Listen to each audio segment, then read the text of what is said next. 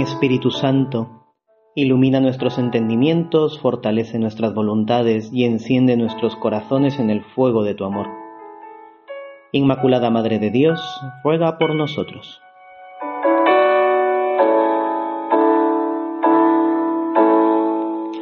Preparamos nuestra oración con el Evangelio de este día, en el cual nos encontramos con una indicación muy clara de Jesús sobre la manera de hacer oración.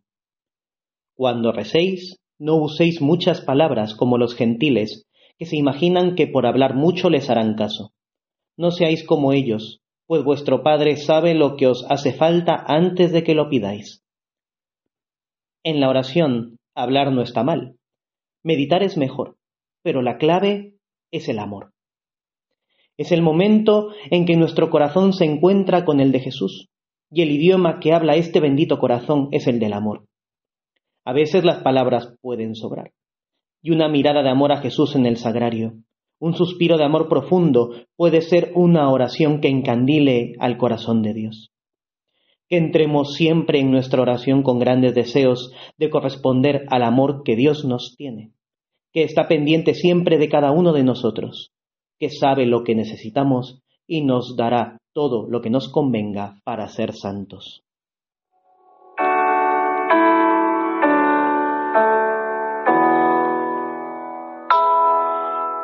En el Evangelio, Jesús enseña a los discípulos la oración del Padre Nuestro. Esa oración que se aprende desde la más tierna infancia y que acompaña la vida del cristiano hasta su último suspiro. Son peticiones perfectas al Padre. Le hacemos tres peticiones para su gloria y realización de su santa voluntad, y cuatro peticiones más sobre nuestras necesidades. Hagamos hoy nuestra oración desgranando palabra por palabra del Padre nuestro. Detengámonos en cada una de ellas y pensemos en todo lo que significa. Por ejemplo, podemos meditar en la palabra Padre. Saludamos a Dios como Padre, una osadía de amor. Ante todo, Dios es nuestro Padre porque es nuestro Creador. Cada uno de nosotros es un milagro de Dios, un suspiro de su corazón, un capricho de amor. Cada uno es querido por Él y es conocido personalmente por Él. Padre, a ti acude tu Hijo, que está en necesidad y tribulación. Padre, cuya providencia paternal nunca se desmiente y que no faltas a los que confían en ti. Padre, de cuya mano he recibido ya tantos beneficios y de cuyo corazón no se agota nunca la misericordia. Dios es mi Padre, qué feliz soy. Soy hijo suyo, hijo de Dios. Y así podemos ir palabra por palabra, deteniéndonos en cada una de las siete peticiones que conforman esta bella oración.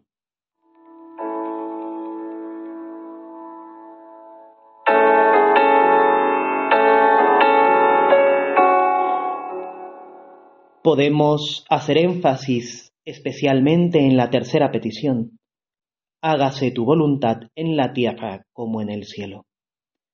Dios mío, cuya voluntad es siempre santa, y ordenas todas las cosas con rectitud y con amor.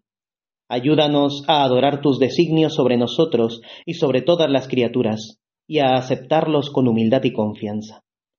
Queremos someternos a tu voluntad y no a nuestros locos y desordenados deseos. Pero, ¿cuál es esta voluntad?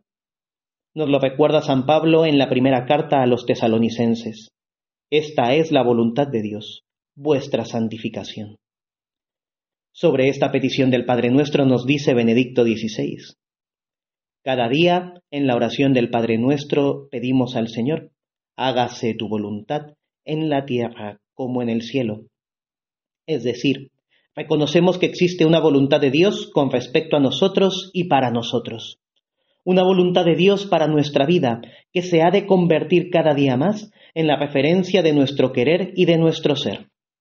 Reconocemos, además, que es en el cielo donde se hace la voluntad de Dios, y que la tierra solamente se convierte en cielo, lugar de la presencia del amor, de la bondad, de la verdad, de la belleza divina, si en ella se cumple la voluntad de Dios.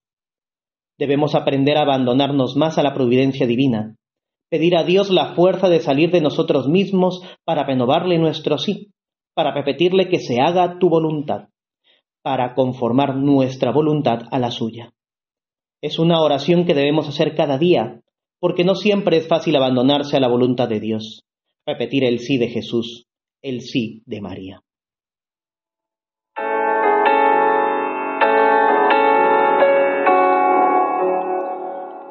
¿Cuántas veces al día rezamos el Padre Nuestro y muchas de ellas no caemos en la cuenta de lo que estamos pidiendo a Dios? Es, en palabras de Santo Tomás de Aquino, la más perfecta de las oraciones. En ella no solo pedimos todo cuanto podemos desear correctamente, sino también en el orden en que conviene desearlo. De modo que esta oración no solo nos enseña a pedir, sino que ordena también todos nuestros afectos. Esta oración que brota del corazón de Jesús es la oración de los hijos de Dios, que debe ser rezada con el corazón, en intimidad con el Padre, para que se vuelva en nosotros espíritu y vida. Que la Virgen nos alcance la gracia de rezar siempre esta oración a conciencia y que nos ayude especialmente hoy en nuestro rato de oración a profundizar en el amor que Dios nos tiene plasmado en el Padre nuestro.